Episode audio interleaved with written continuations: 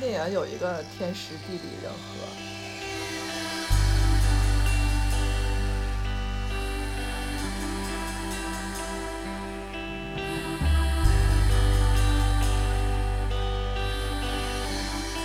人需要有情感寄托的这么一个载体。你是不是对你是不是对爱情这两个字儿，就一旦看到的跟迷失东京挂钩，你是不是有点？我不行，情绪，包括他很多自己一个人干的事儿，我几乎全部干。但是你觉得是所有人都这样吗？还是就比如说，就像咱这帮可能有点？但你有没有想过，这个她老公摄影师曾经也是比尔这样的角色的存在我们更多是希望能够往外找出口，但是长大就变成。傻逼成年人以后，大家都开始往自己内心憋憋，把这个出口就是硬是拐弯，再憋回自己的我，嗯，生活中我们现在真的就可以做到像《赫尔》里头那种人工智能的这种存在啊？你会选择？如果 Bob 和 Sharon 在纽约相见了，就是一个语言没有障碍的地方，对，会不会他们还会干这种事？我女儿也来了，哎，索菲亚，你站起来。就坐我后面三排，就站起来了。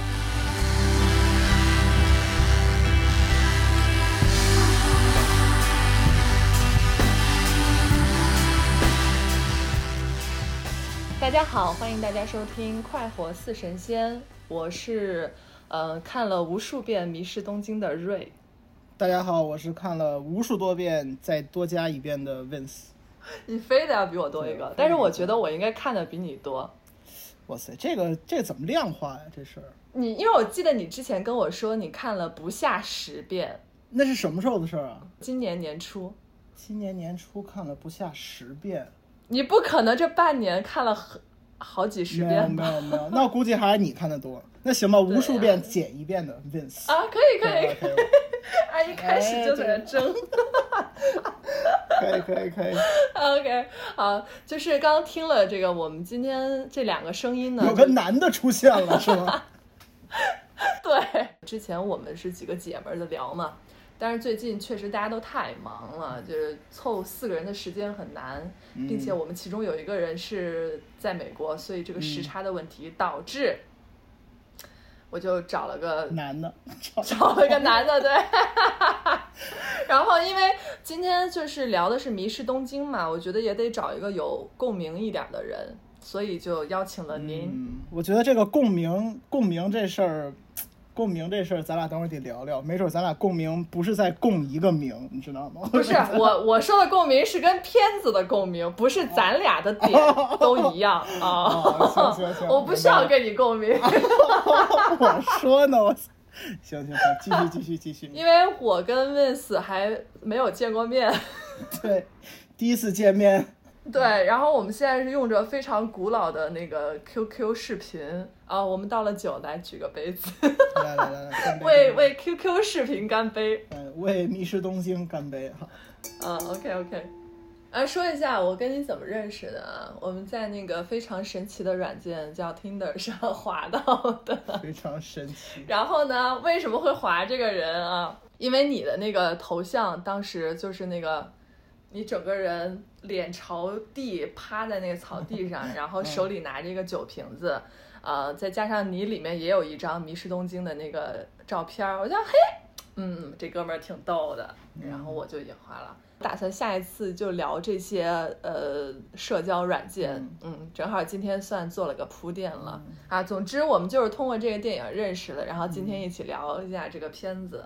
呃，还有一个找你聊这个电影的原因是你你其实算半个这个行业的人吧？算整个半个？我不知道，你是做纪录片儿。半个半个，对我做纪录片做的比较多一点，然后 大部分时间还是在谋生，还是在拍广告。对，做的纪录片会带一些故事性嘛，所以也算半个吧。对，嗯，对，反正就是还是会对这个这个这个行业或者是电影还比我了解多了。那我今天肯定就是一个纯业余的。观众就是纯观众的角度，你就是随便你怎么讲吧，你也别有压力，别把我把这一铺垫有压力了。对啊，我总感觉完了，你已经给我架上去了，我才下不来了，完了完了。我今天我今天特别怕聊到最后，就是我只能去看那些细节，然后我特别怕我把自己聊成一个矫情的弱智的女的。哇塞！但是其实我发现。就是我我这个片子看完以后，嗯，就从严格从什么电影语言上乱七八糟说，其实其实也挺也挺没必要的，对对对。肯定很多人也没看过这个片子，反正这片子呢就讲的是斯嘉丽跟那个比尔比尔莫雷他们呃不约而同的来到了东京。斯嘉丽是她在片中，她老公是一个摄影师，然后呢这个摄影师要来东京拍东西，她也没什么事儿干，就跟着她老公来了。这个比尔呢就是他一个过气的中年男演员。啊，跑到这边接了一个威士忌的广告过来拍广告，然后他俩其实状态都不太好，都住在那个博悦酒店，就在酒店怎么遇到了，然后发生了一些啊故事，就是很平淡的，但是很我觉得很很棒的故事，嗯，就大概就是这么说，就这么个事儿吧。没有看的呢，可以去看一下，尤其是有点年纪的，你十几岁看可能看不出个啥。很重点的一个信息，他们在东京，他们在东京。对对，东京对，所以这个名字叫 Lost in Translation 嘛，就是反正他们对于这个语言什么的就也不通。对。但我觉得这翻译的特别好，因为我看有一个版本的翻译叫“谜语东京”。嗯嗯。就我觉得就没有必要把它一定要着重在那个 translation 这个词上。对对。就我觉得叫“迷失东京”就特别好。对。因为它整个的状态。都挺迷失的，嗯，对，对，我觉得他那个之所以我觉得中文这么翻，其实也是表达了，就是你很多东西你在翻译的状态中，其实就丢掉了。你说你是没办法完全去复制，比如说 trans lost in translation 这种直译的意思，你还不如去用一个中文的意思去理解，然后再去表达它。所以我觉得《迷失东京》这名字其实真特别好，对，因为你要直翻的话，应该叫做那些没法被翻译的内容，对吧？就 lost in translation，对吧？但我不知道港台翻译是什么翻译啊？你查过吗？那《谜语东京》是港台还是台湾？好像是台湾的，我再看一眼啊。然后台湾的翻译是“爱情不用翻译”，啊，我不喜欢，太不喜欢了，我觉得太不喜欢了。不用翻译，哎，你是不是对你是不是对“爱情”这两个字儿，就一旦看到在跟《迷失东京》挂钩，你是不是有点？我不行，就是我，因为我不觉得他们这个是爱情。嗯，但是我其实是觉得他们是是有爱情的成分在里面的。嗯，而且我觉得这种爱情更像是一种，比如说像斯嘉丽角色，她没有办法在自己老公身上找到的爱情，然后那个比尔莫雷没办法在自己老婆，就是他有点像是那种他们渴望的爱情那种投射到了他们俩彼此关系这种身上，知道吗？啊，所以我觉得是有，但不是那种我我突然见到一个女的，我爱上了你，他有点不太是那样。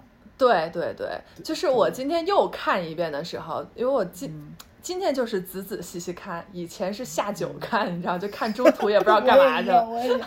今天仔仔细细看的时候，就我也有点怀疑，就是因为到最后那个斯嘉丽发现他跟那个那个那个红头发唱歌那女的唱歌呢睡了之后，就吃醋了，其实是。对他那个那个表情是非常的有不自然，有点不舒服，气氛就已经在发生变化了，也没得话说。就那个时候，我就在想说，嗯，这是不是还是有爱情的成分？但是啊，我还是觉得，我觉得是一种情愫，你懂，就是内心在这种状态下，你很难不说。你不被这个一个很美好的东西去影响，我觉得内心是有那种情愫，但是你真的说你有多么喜欢这个人，我觉得不是。我个人觉得，我赶紧不说话了。嗯，我我没太理解，那你觉得就是他们之间那种，你觉得如果他不是爱情，他是是，就他大体是种什么情愫在里面呢？我嗯。这个问题好像 很这么早就抛出来，不过这这是个无法避免的，确实是一个这片子最大的一个。就是，哦，我想起来，嗯，我之前我记得我跟你讨论过这个，因为你说你说这个影响了你小年幼的爱情观，我说你说谁跟谁的爱情，你就说呃，如果我这么问的话，你也会觉得不能完全算是爱情，对对，然后呢？对，然后我就我就讲了，我说这个片子中间有一段儿，就是他俩在那个酒吧，呃，斯嘉丽不是问比尔说你在干嘛嘛？然后他说，呃，你要保密，我其实在策划那个逃狱。嗯。然后我现在找一个同盟，我们首先要离开这个酒吧，然后离开这个酒店，再离开这座城市，离开这个国家。对。就是对于我来说，就是他们俩的这种关系，就是两个人平时都呃，就很多的因素在禁锢着他们的。这个这个好的状态，或者是说自己的想法，或者是经历任何吧，就是两个人就是很丧，然后呢，他就是一个同盟的关系，他就是想冲破这个牢笼。那现在觉得这个人非常合适，嗯，我们就应该一起逃走。所以我觉得是一个盟友，但是呢，合作关系，partner，合合伙人。因为这个过程太美妙了，又是这个异性，这个这个，你知道。就多多少少会让他会觉得，哎，我是不是有点这种喜欢的情愫在？嗯，我我其实我其实非常明白你说那意思，就是他们像是在一个特殊的阶段，类似于就是找到了一个特别合适的一个那跟载体一样，对吧？嗯，对，它类似于是个情感寄托。我觉得人，对对对，人需要有情感寄托的这么一个载体。你要这么说，我其实也也赞同。但是在我我后来越来越看以后，我觉得就是爱情这个情感因素在里面，我是觉得是占百分之五十以上的，可能会占百分之五六十啊，这么大呀？真的真的，对的对。但是我觉得也就占个百分之二三十吧，嗯，就是我的这是我的比例，因为我觉得太好了，这个中间的这个故事，如果真的要是涉及到爱情，我就觉得。嗯，毁了他是吗？毁了他 你是你是怎么样的爱情观导致了这样？那那我我问你个事情，你觉得是什么因素阻碍了他俩没有爱情呢？就一个啊，肯定是这个大众的观念，就是家庭都有家庭。还有一个，你有没有想过，就是我我是后来才反应过来这个问题，就是嗯，比如我们会觉得。呃，在这种状态很差的时候，邂逅了这么一个人是非常好。但你有没有想过，这个她老公摄影师曾经也是比尔这样的角色的存在呀？包括比尔中间有一段讲他老婆，他之前就说说他跟他老婆以前也特别特别好，然后说老婆以前就会什么他电影的活动都会去看呀，怎么怎么着。然后但是现在就是他老婆就更更离不开孩子，然后。呃，觉得可以没有他，这种时候就说明，就他们两个人的家庭曾经其实两个人双方都是会像比尔和斯嘉丽现在的这种状态的。我觉得他们明白这个道理，这个就是很现实也是很残酷的事情。你以前再好的，你到后来也还是会会被这些细碎弄成这个鬼样子。那 那我觉得大家只是中间对啊，就邂逅一下，就是聊聊天，有一个很开心的几天就够了。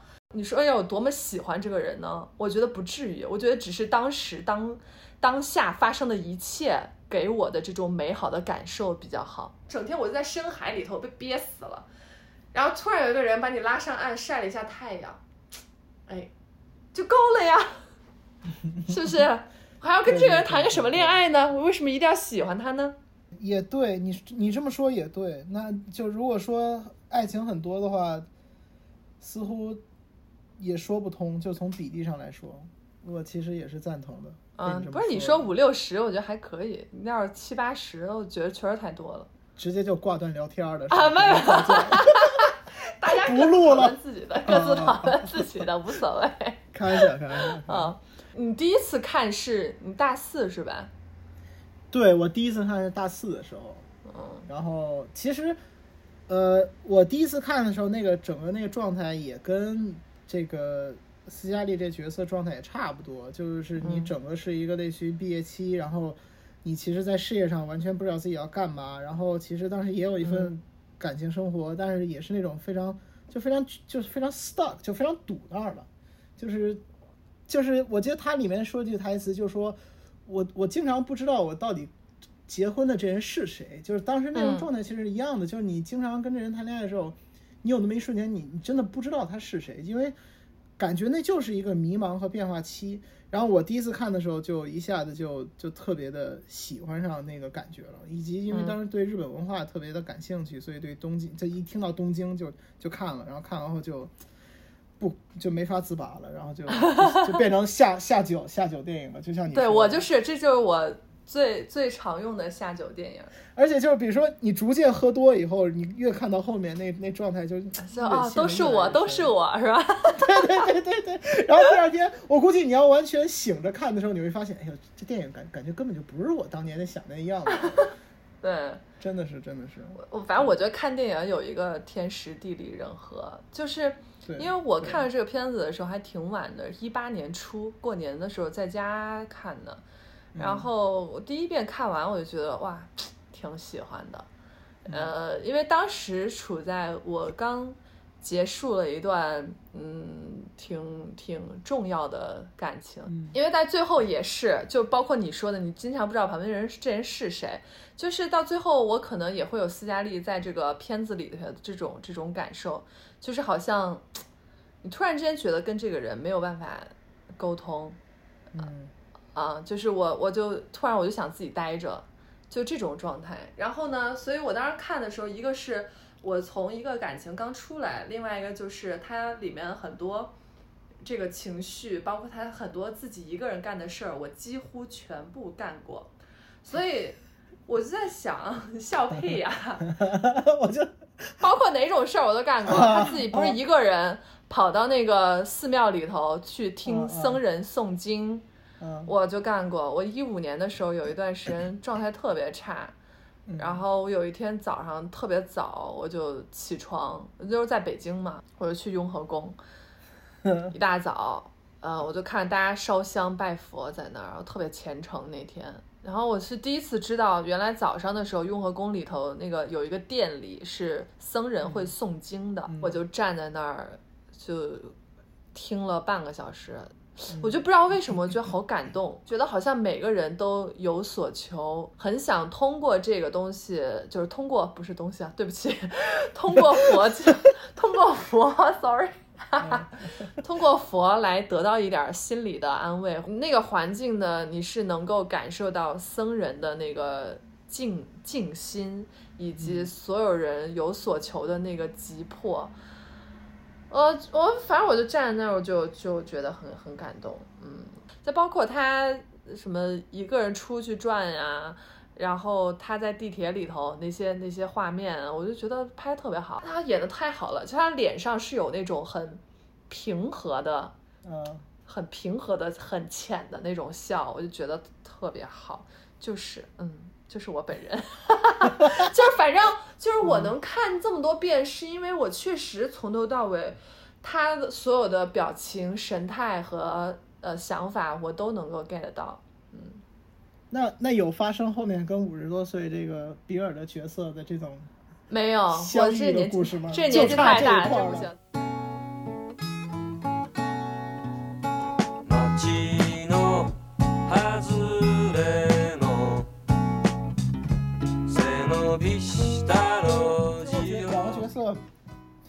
其中这个比尔·穆雷演的这个角色 Bob 终究要离开东京，然后在离开的时候，其实他们俩在离开之前已经做了一个类似于一个短暂的一个告别了。对。然后其实大家告别的时候都还是非常矜持的啊，可以说非常的专业啊，也没有这个就简单的抱一下，简单的亲亲一下面庞，然后彼此寒暄两句，然后也没有说什么感性的话，然后就结束了。嗯。啊，就是非非常专业，非常专业。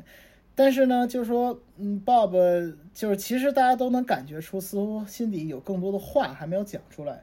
然后在 Bob 上完车，然后再去机场的路上的时候呢，突然路过一条街的时候，看到了一眼就看到了这个斯嘉丽演的这个 Charlotte 的这个这角色的背影在街上走。嗯。然后他立刻让他停车，然后下车去去找，去跟他最后一次见面。嗯，然后说 Hey you，对，Hey you，然后斯嘉丽转身回头那一瞬间，其实眼眶当时已经湿润了，湿润了，对对。然后两个人简单的一下就抱到了一块儿，抱到一块儿以后呢，对，有一个细节特别好的是，他抱到一块儿的时候，比尔还摸了他头发，在那摸他头发，就特别好。我觉得就像呵护的那种，有点呵护那个意思，嗯，对。然后，然后呵护完以后。呃 呵护你，你就带跑了，我呵护，呃，挺好的，他就是很很有保护保护性的，类似于抱着他们那感觉，对吧？嗯。然后那个 Bob 跟 Charlotte 说了一段话，但是这个时候导演没有把这段话告诉观众，类似于就静悄悄的冲他的耳朵里说了一句话。说完以后，他俩是好像是第一次真正意义上深吻了一次，对吧？嗯，发生在影片的最最后，他俩接吻了一次，接完吻后彼此离开了。然后我记得我当时还记笔记的，就是离开的时候。当时 Bob 有一个镜头是前景是 Charlotte，后景是 Bob，然后当时 Bob 笑得非常的灿烂。对对对，边退然后看着他边退边走的那种。对，影片就就结束了。噔噔噔噔噔噔噔噔噔。对对，然后几个东京的景，然后开车去以什么羽田机场，然后就对。然后当时就是到底 Bob 给 Charlotte 在片中说了什么话，这个成为了后来很多人去分析的一个事情啊。然后好像也有很多人，我我记得好像有很多人问过这导演，我不记得导演给过什么，就大家都是没有给任何明确的说法，甚至比尔穆雷在后面也从来没有说过任何直接的解释，就他到底说了啥。嗯，所以你你觉得他俩说了啥？当时我一开始是觉得就很简单的一句话。他会跟他讲说 "I will miss you"，当下就该说这个话。但是我今天又看一遍的时候，发现后面那个比尔还讲了一句 "OK"，然后斯嘉丽说 "OK"，然后然后并且他那个嘴啊动了还挺长时间的，所以我觉得这个话应该没有这么短。哇，你还分析的这么技术，这么这么仔细。但 "miss" 这词儿，我记得他们俩之前前一晚好像说过。讲对，前一天晚上说过，就是他们那个火灾，不是不是火灾，就那个响了警报下来。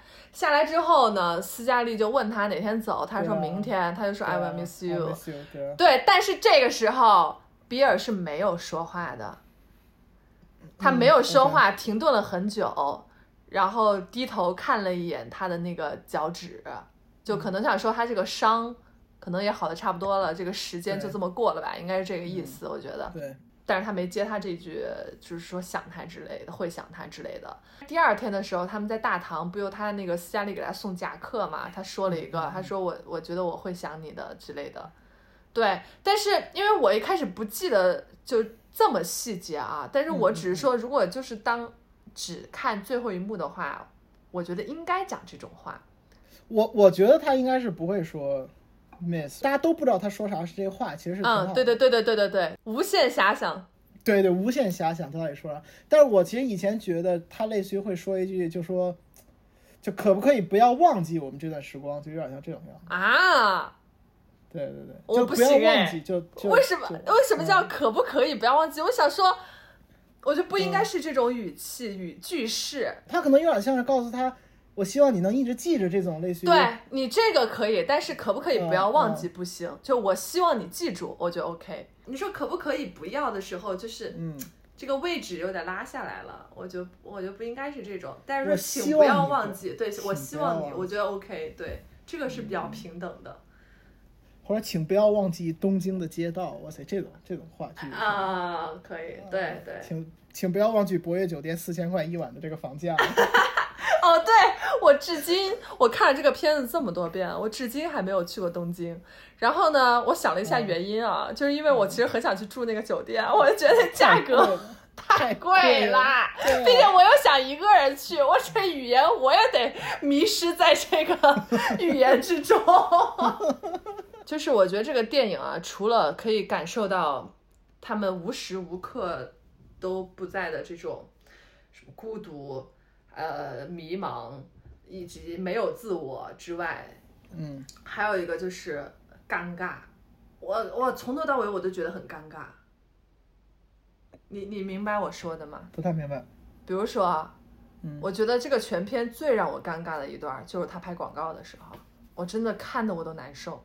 但我觉得爆笑就啊是吗？巨我觉得巨逗，他那个表现的那种那种文化冲突太逗了。哦是吗？我觉得好尴尬，因为他的表情很尴尬，就是他很想逃离，然后我就可能比较代入，我就觉得太尴尬了。他拍两次，一个是应该是第一次应该是视频，第二次是照片儿。照片那次也很尴尬，那个导演永远就是那个时候他已经能摸到一点儿，就是这个日语的。日和了，对，然后他已经听懂了一点，但是这个导演一直跟他讲的时候，让他摆一些你知道很奇怪那些动作，我都觉得啊，好尴尬。但这一切他都是为了表达，就是 lost in translation 嘛，就是东西他们这种巨大文化碰撞，他一绝对就尴尬嘛，对吧？就像啊，对呀，但我所以我就觉得替他尴尬，然后我就太代入了，我就太难受了。就我每次如果我要下酒的时候，自己看的时候，到那一段我就快进，我不想看，好烦啊。我反而觉得那段最好 的，最搞笑，真的真的最搞笑的几个。我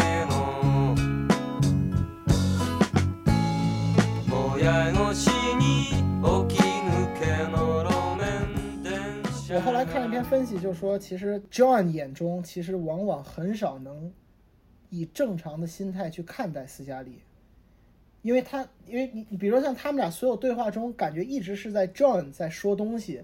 像比如你还记得他在那个地上拧那个镜头，嗯，然后 John 一直在说，就一直在说工作什么 lock and load 什么什么，他们一直想 but they like skinny 什么什么的。对。然后他唯一注意到约翰逊的，约翰逊的一个点是，就 Will you please stop smoking？就只有当坏的时候才会注意到约翰逊，对吧？那就斯斯嘉丽。所以，然后我觉得这真的是感情中真的有的时候真的是这样。就我我我觉得这绝对是一种特别。我不知道，我没法评判啊。但这真的是一个很病态的一个一个状态。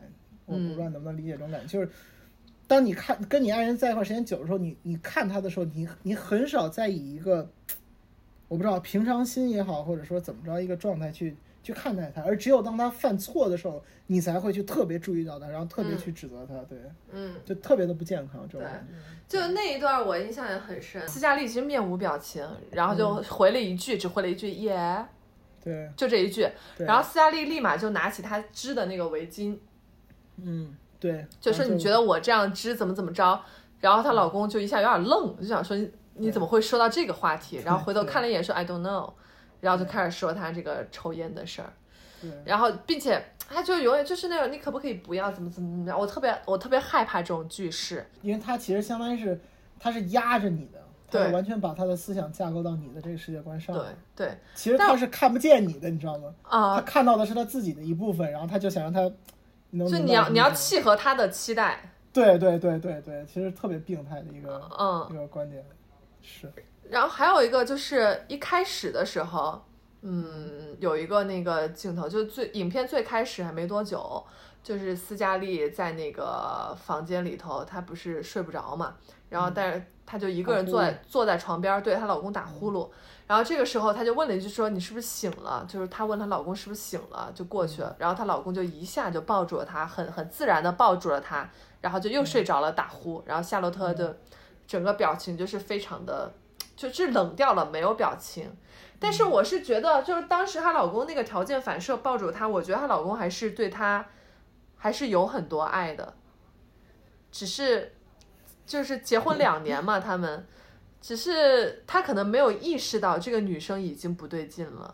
哦，还有一个我对这个过电影有共鸣，就是我确实也很就是有前两年吧，完全是没有办法睡觉。嗯，然后中间他们俩在那个第一次正儿八经的在酒吧讲话的时候，他俩都睡不着，就都跑都跑到那个那个酒店里的那个酒吧了，然后。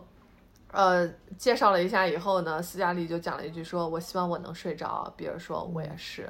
对，就他那一句台词，就大幅度加速了那个他们俩的这个感情进程。对对对对对对，就一句台词。大家彼此已经哎呀，对，找到了彼此那种感觉。对对对，嗯，是那句台词其实写的特别好。嗯，他们俩谁也不认识谁，一句台词找到了一个共鸣点。他其实是把这两个人的迷茫的点一下子全抛到眼前了。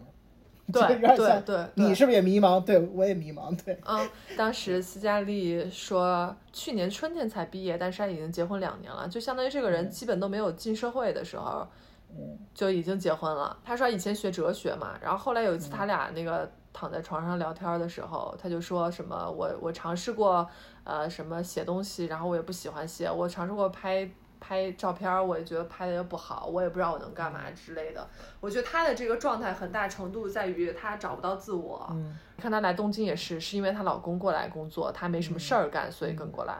我觉得他俩能之所以能聊到一块，就是两个人可能都不太找得到自我了。一个是结婚，然后又没有自己的工作；一个是结婚这么多年了，然后又这个事对中年危机，事业又颠下来了。对，啊，就是两个人都找不到存在感吧，体现不了价值，所以就很迷茫。两个都是迷茫期嘛。对。但你有没有？我那天看的时候，我有这个感觉啊。比如说我早期看的时候，然后年龄可能跟那个斯嘉丽年龄还有点像啊。然后你还能安慰自己，哎呀，操，事业上不知道干嘛。哎，行行行，没事没事。比尔穆雷告诉我的，对，还年轻，不要慌，这些都会 figure out。OK，我说好，行，不慌不慌。你现在看的时候，我操，心里开始有点慌了。对对，我就想说，我靠，我到这个年纪，我还是不知道自己每天在干嘛，我也不知道我要什么啊。没有比尔穆雷在告诉我，我应该，我应该接受这一切了，就开始心里有一点点开始，对，一点点的啊，这种嘈杂感开始出现了。大部分人就是呃，不是大部分人，就普通人，像我一样的普通人，很多其实也不太知道。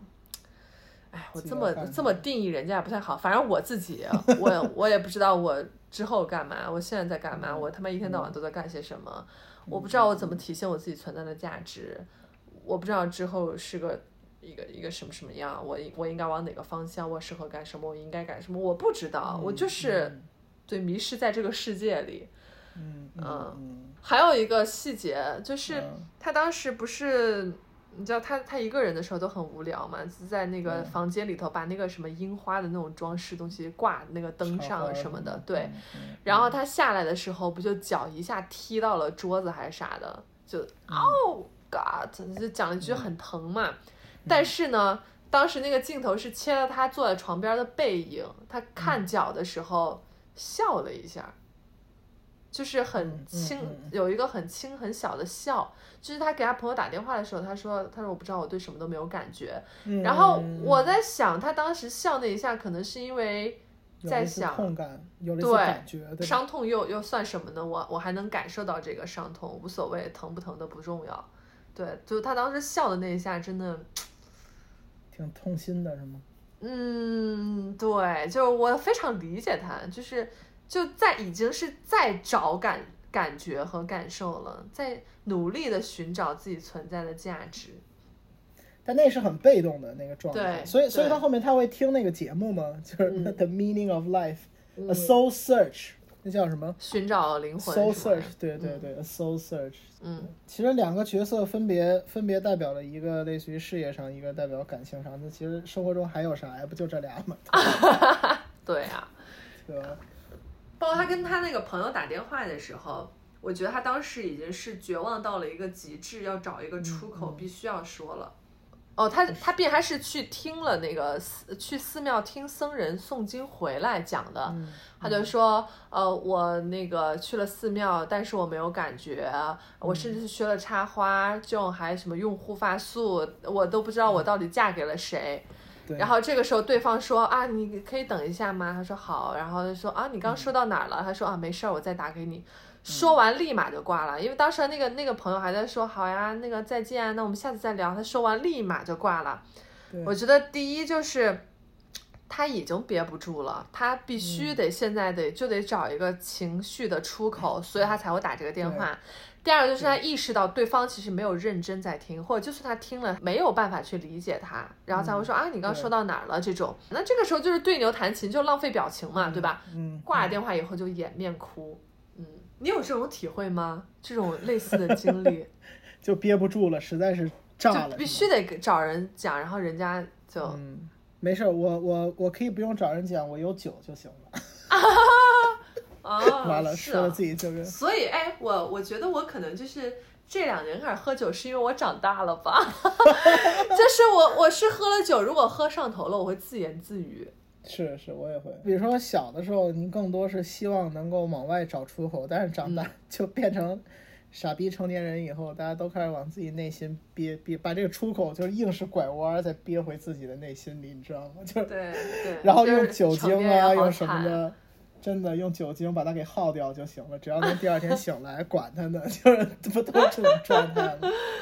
是，我前段时间也是，就是其实状态特别不好，就是尤其是工作上特别不顺，然后感情上也是，但这女孩不是我那种喜欢类型的，然后但是我又有点那种就是义无反顾的，就是彻底就坠进去了，然后但是就特别的这个关系特别的病态，然后那段时间整个人就特别的僵硬，特别的麻木，然后其实就让你说，就一直想去找一个出口，把这情绪彻底发泄一下就好了。嗯，然后，但是你喝酒这事儿，其实喝酒长期是压抑情绪的东西，就是你你能短期你能一晚上爽，但你第二天早上起来就一切负面情绪就全回来了。对。然后我就觉得不行，我一定要就大哭一场，但我我当时就怎么都哭不出来。然后我后来去看了一个电影，叫做《我记我的母亲》，就是一个日本的一个讲一个母母亲跟儿子之间的故事。我操，大哭就哇，我我都看不了这种，我看不了这种。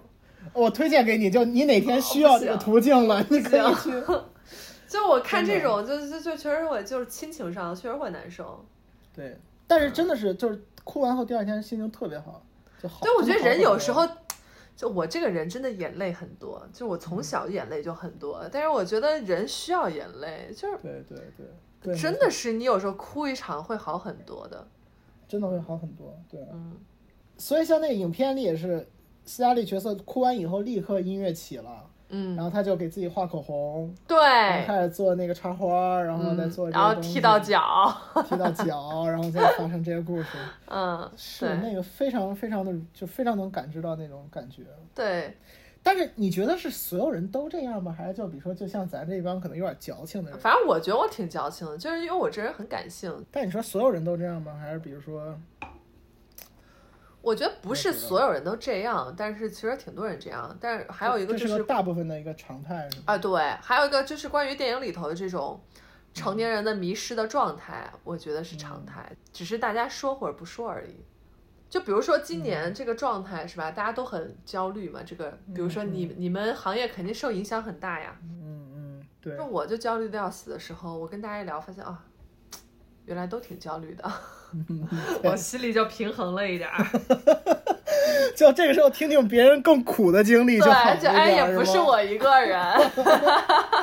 对，对对对，是。他们出去唱歌的时候，嗯，就是后来唱了一定状态了。那个我不知道那是个走廊还是个啥，斯嘉丽就在那儿，就一个人坐在那儿抽烟。嗯，比尔不就过来了嘛，然后比尔就坐他旁边，就拿着他的烟也抽了一口，然后斯嘉丽就把头靠着他肩膀上。哎，我觉得特别好那一下，就头靠下去那一下，因为我觉得就是他们平时都处在一个假笑的状态，呃，在那一刻是放松的，没人没人看到他们，他们可以完全特别自然的。对对对，特别放松，然后觉得这个就是旁边这个人给的气场是可以让自己。卸下一切伪装，对，然后就把头靠上去了，嗯，就很放松的那种状态。因为像呃，当时她那个斯嘉丽老公说要去出差的时候，然后把门关上的那一刹那，她走的时候，斯嘉丽脸上还假笑，对，瞬间收回来，哇天呐。嗯，真的，平时大家都在假笑，包括比尔对那些就是工作上那些人也都是，对，嗯。我我觉得那一幕是我觉得全片中最美的一幕，是他戴着假发，然后靠着他，然后挺好的，手里叼着根烟，而且而且我不知道我反正我生活中没遇到过这种经历啊，就是，但是比尔做的就是比尔这 Bob 做的这个举动，就是过去拿别人的烟抽一口再递回去。其实是非常暧昧的，你们觉得？对，我觉得很暧昧，对吧？就是，然后如果我相信，如果那个片对很自然，对。但如果他不拿这根烟抽一口，你觉得斯嘉丽会这么靠上去吗？我觉得不会。我觉得会，因为我就是觉得这一刻很放松。呃，也也对，也对，但呃，也是因为他放松，所以他才能去那么抽那根烟嘛，对吧？嗯，对呀。那对啊，你这其实是相对的。他抽那个烟，跟他那个啊靠在他肩膀上，其实都是两个人面对同样一种感受的不同表现。对对对，没错没错。嗯。但是哇塞，就是挺学到了，嗯嗯，好的，Bob 老师，我学到了。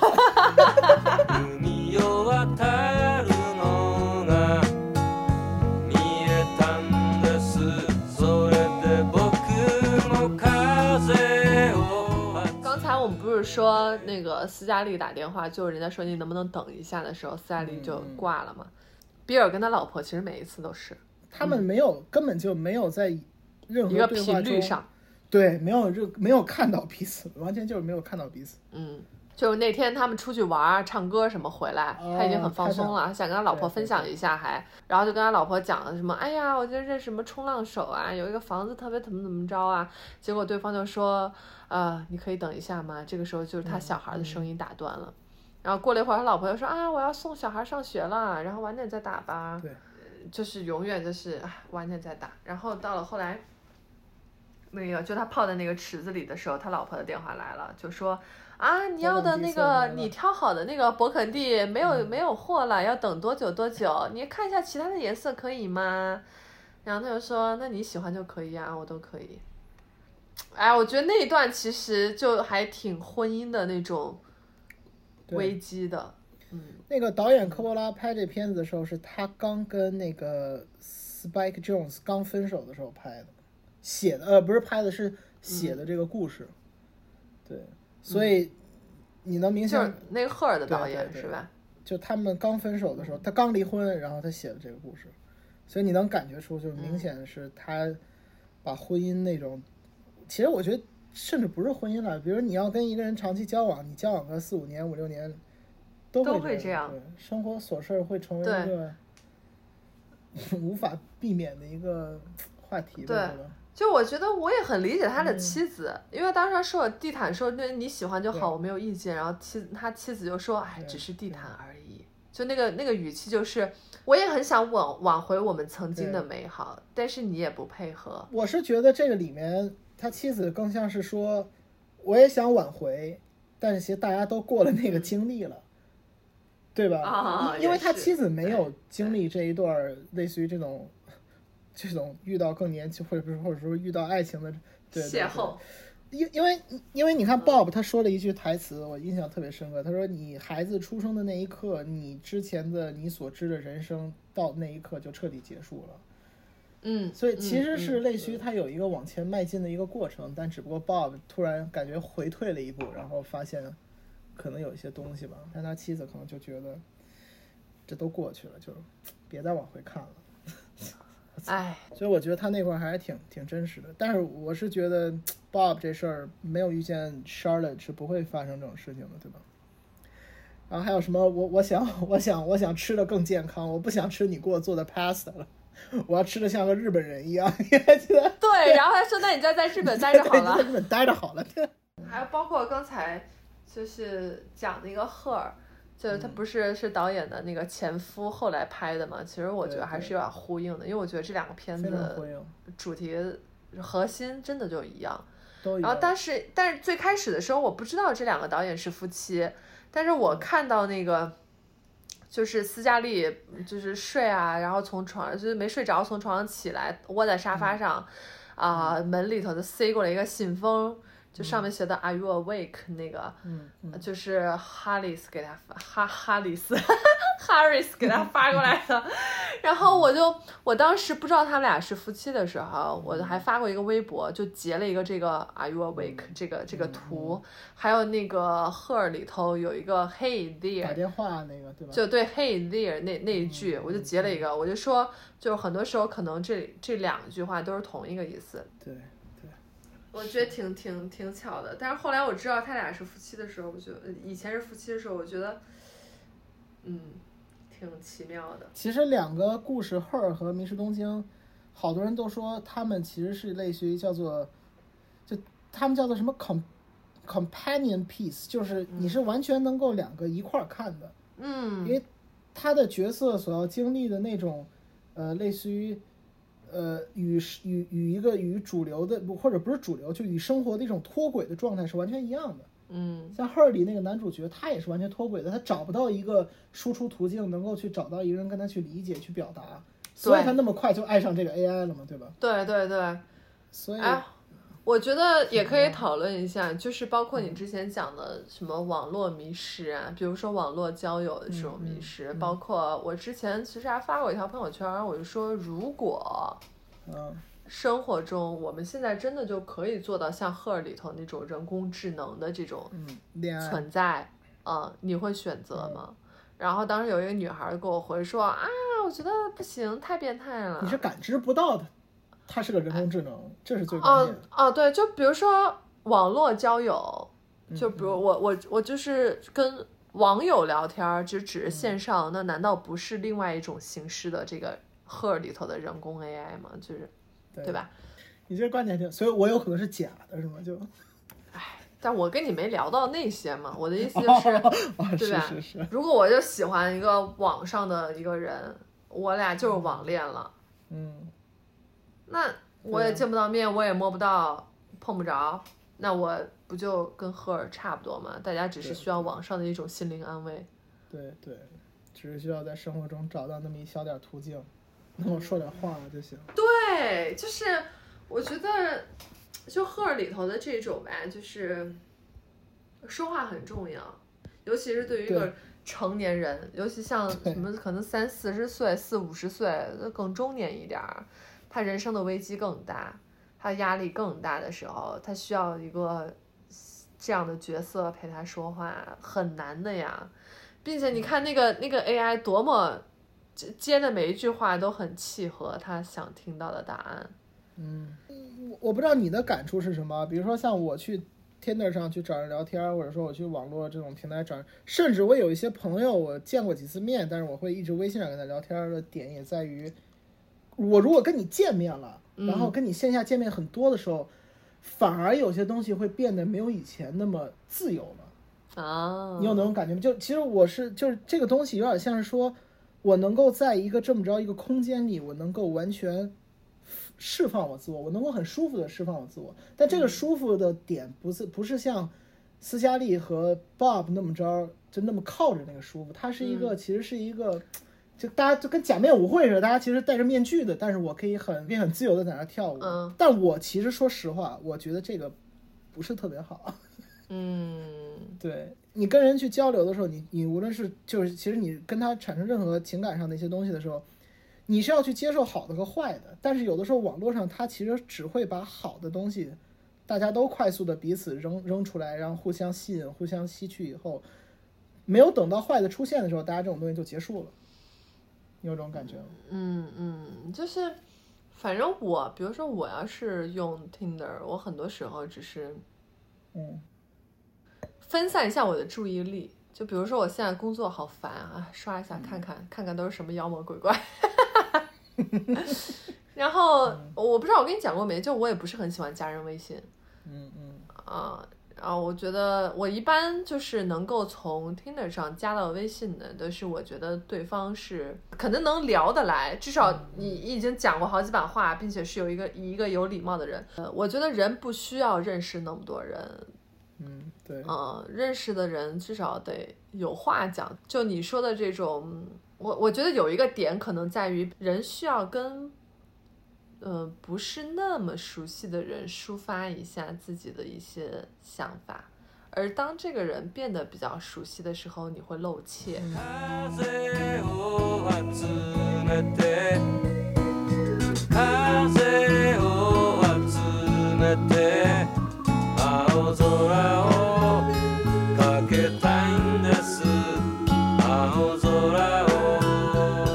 如果 Bob 和 Charlotte 在纽约相见了，就是一个语言没有障碍的地方。对，会不会他们还会发生这种事情呢？就东京这个角色，或者说一个这种异异，就是一个非常差异巨大的一个角色，在这个电影中或者故事中作用到底起到多少呢？我觉得作用肯定是还挺大的，但是，嗯，嗯，如果说你如果是纽约，或者是讲任何讲英文的地方，我觉得还是会发生，但只是没有这么强烈的对比的美妙。就是因为我觉得他俩的状态是在，并且是能够相互吸引的，只是说，呃。因为这个语言，就像你之前讲的，这个电影里头需要那些尴尬铺垫的这些尴尬不够，所以他触底反弹的能力就不够那么的明显。所以没准只是两个人喝了个酒就散了。我倒是觉得，如果是在纽约，因为因为那 Charlotte 出生纽约，然后 Bob 我不知道在哪儿，但是我觉得如果在纽约，他俩完全就是陌生人，不会相见，就不会打招呼的。哦，就即使如果是两个人在酒吧彼此坐那儿，可能连说话都不会说话。我觉得，因为就是芸芸众生的普通一个人，是吗？对，因为就是因为东京类似于跟放大器一样，就把他俩的问题给摘出来了。对，放的特别大。就放眼望去，哎，他就不是亚洲人，就很明显。呃，但是那个酒吧里其实外国人也挺多的。但是就是东京，比如说他到东京，他谁都不会说话的时候，其实就是把他没法表达自己感情的这事儿给无限放大了。嗯嗯。所以两个人就都是两个这种迷茫状态的时候。在这个情况下，放大器里碰到了。其实我后来在想啊，他俩真的有聊到什么特深刻的东西吗？似乎也没有太多。不需要有啊。所以如果他俩在纽约去聊，他俩就可能也就我的意思，他俩可能共通点没那么多，没那么多。那我问你个问题啊，你觉得你还会？你现在这种人生状态中，你还会去寻找《迷失东京》这种故事吗？我没有刻意寻找，我一直都没有刻意的寻找，我没有说我一定期待他在，但是就如果发生的话，我会觉得挺好的。就你去会全面接受呗？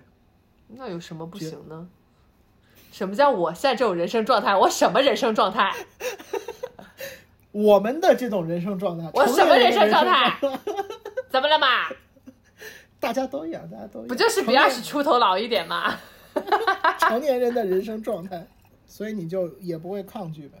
我没什么可抗拒的。我觉得人越到就是越年长，越会觉得，嗯，不要给自己设很多限制。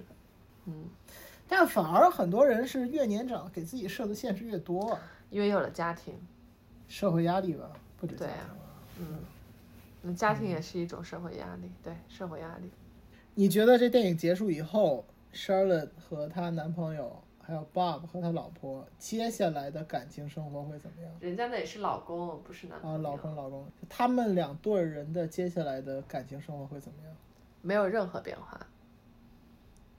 没有任何变化，你是指就是说他们会回到迷失的状态，还是说他们依然会稳稳的走好每一步呢？我我只觉得他们相互之间就还是会这样的没有办法交流的状态。我倒不觉得。你觉得是又给他们新生的感觉是吧？对，我觉得是这样的。但我觉得不是那个人呢，不是那个人带来的呀。我觉得就是一段新鲜的一个感情，让他激发了很多，比如说，他激发了很多让他以前看不到的点吧。嗯。然后他可能会去选择去看到，然后看到以后他会选择去，无论是自我改变还是去推出去两个感情的改变。我觉得他们。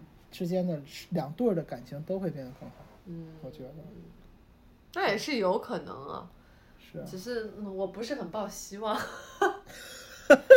你真是对，你对长期感情已经绝望了是吗？我我真的还挺绝望的，但是我觉得斯嘉丽那角色可能跟她男朋友会分，不是，可能会她老公会分手吧，我也不知道，嗯，但 Bob 应该不会了，Bob 那都二十五二十五年了吧？对。二十五年了，我就不会了。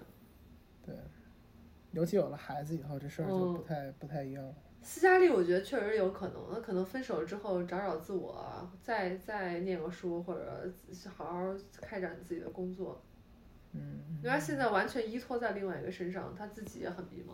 对，嗯，你知道开场的第一幕是其实是那导演的屁股吗？我不知道，我看你当时写的时候，我就觉得我有点吃惊，我以为是斯嘉丽的。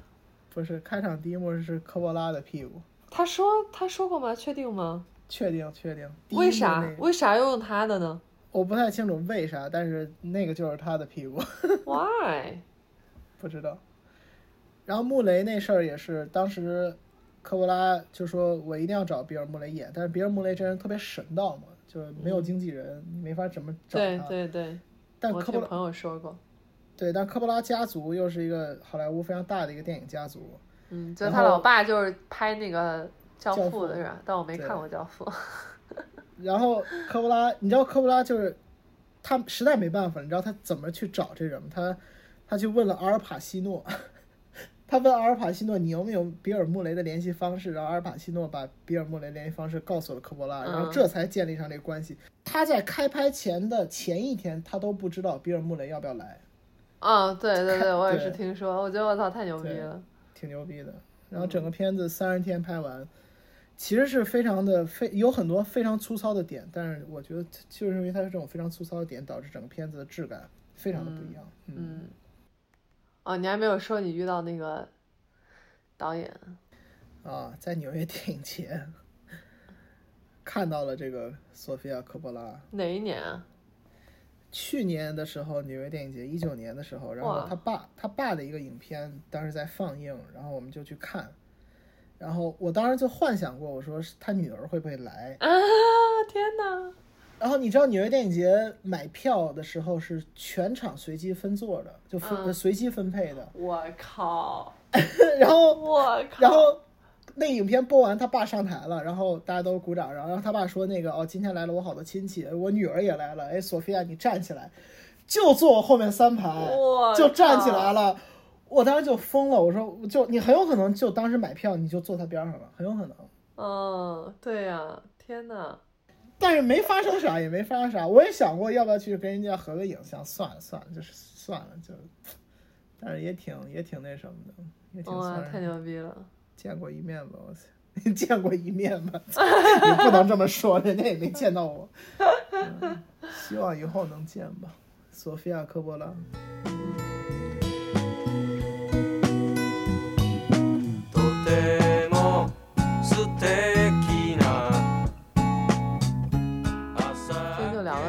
就差不多应该也都该讲都讲了。你知道哎，你知道我如果现在结尾应该放个什么音乐吗？什么音乐啊？结结尾结就用那个《迷失东西》结尾的音乐吧。啊，对呀，我就是这个意思呀。你还什么音乐？哦，他那个结尾放了那个《Just Like Honey》之后，还放了那个《Happy End》的那个那个那个歌。嗯嗯，都挺好听的。对对，就是推荐大家也可以听一下他们那个歌，都很好。里面每首都很好，都刚刚好。对呀，不错。嗯，呃，甭管有没有人听吧，希望听的人呢，就嗯，好好享受；没看的人去看看这片子。是。你会发现，跟我们这种我们这种中年人，就非常适合看这种片子。哈哈哈哈哈。有矫情的中年人。啊，行，然后非常谢谢威廉斯，嗯，那个下次来上海请你吃饭，可以线下见一下。